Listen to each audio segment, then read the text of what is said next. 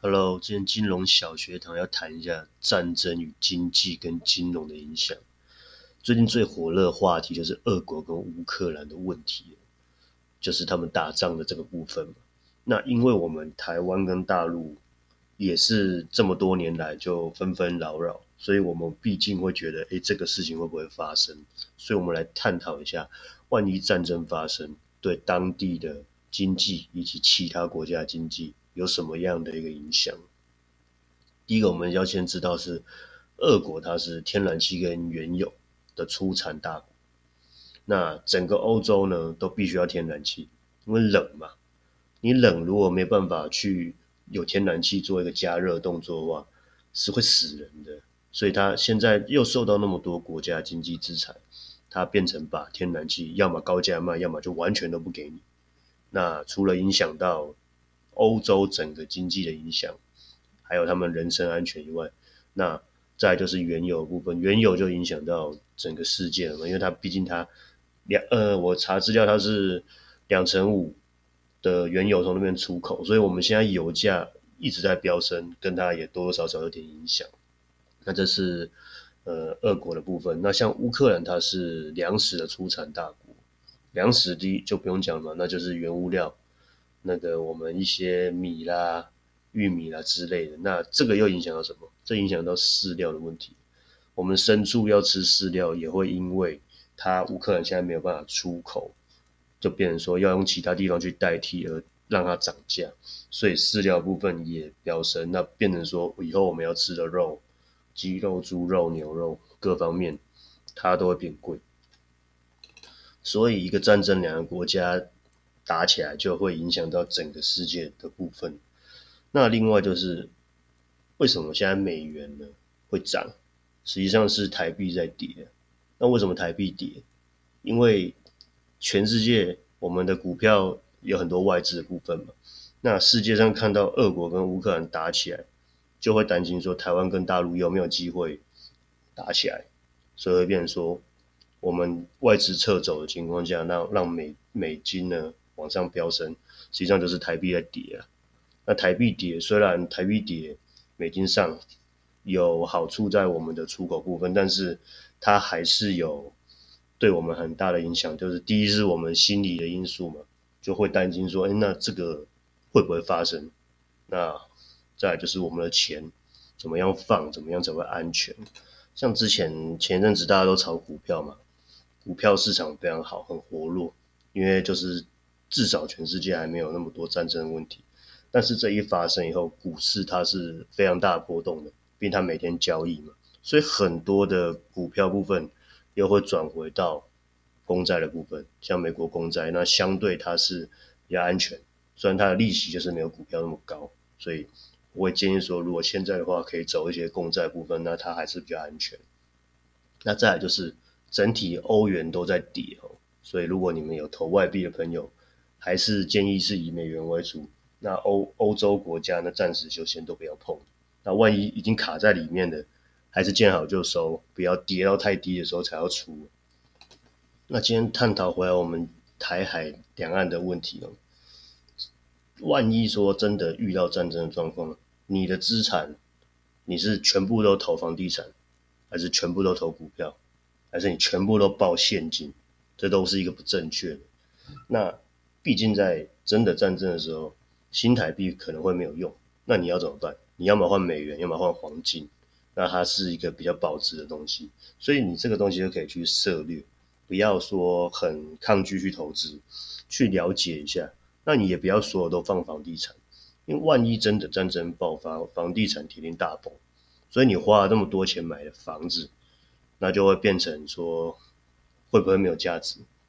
甚至搞不好你要逃难的话，你房地产你带不走嘛？哎，那你要报台币也没用所以是不是有时候要做一些外币上的投资？所以这是必然的嘛。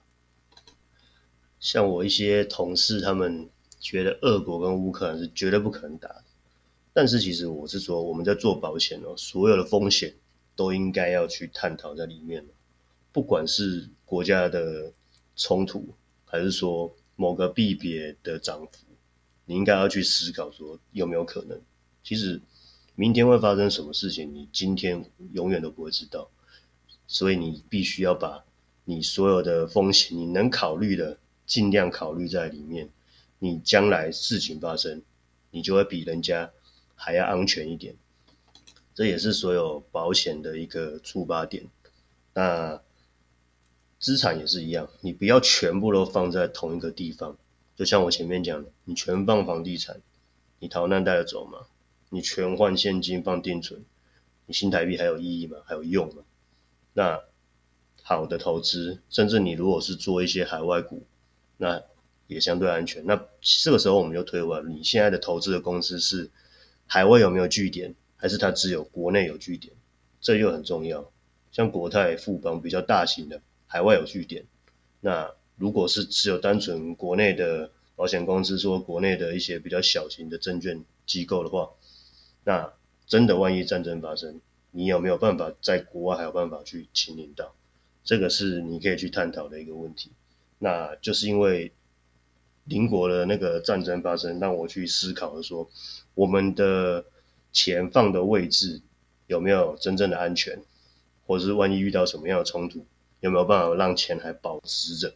不要说我一生那么努力的工作，那最后什么都没有。如果万一是生命不在，至少我们钱留下来，还可以给自己的家人去使用。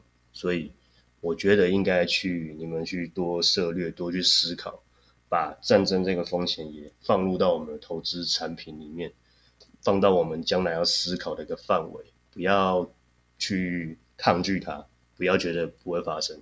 我们就是合理的去探讨，那万一没有都没有事情，那是最好。只是如果你有合理的去做一个分配的话，放黄金、放美元，甚至说你买一些有价值像钻石啊，如果是真的嘛，那这前提我们都是买真的情况下，那它还是有一定的好处的。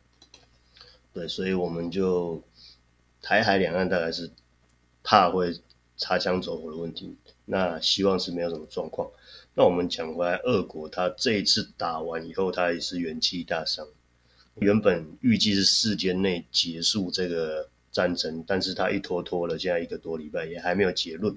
有有那么多国家的经济制裁，导致他后续会，就算他打赢了，那他也是元气大伤。自己的国家有内乱以外，就是钱的问题也会受到很大的部分影响。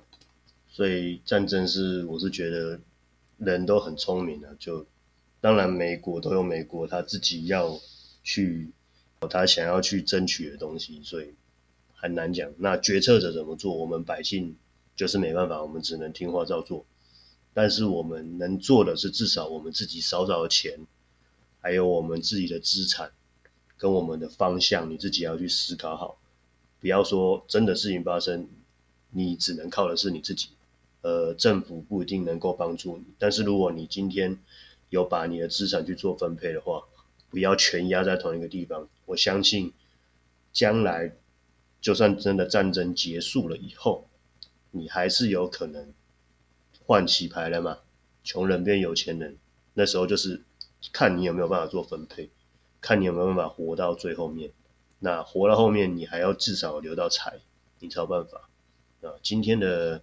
那个话题呢，就讲到这边。那有一些问题都可以提出，那我们再合理的探讨。OK，好，谢谢。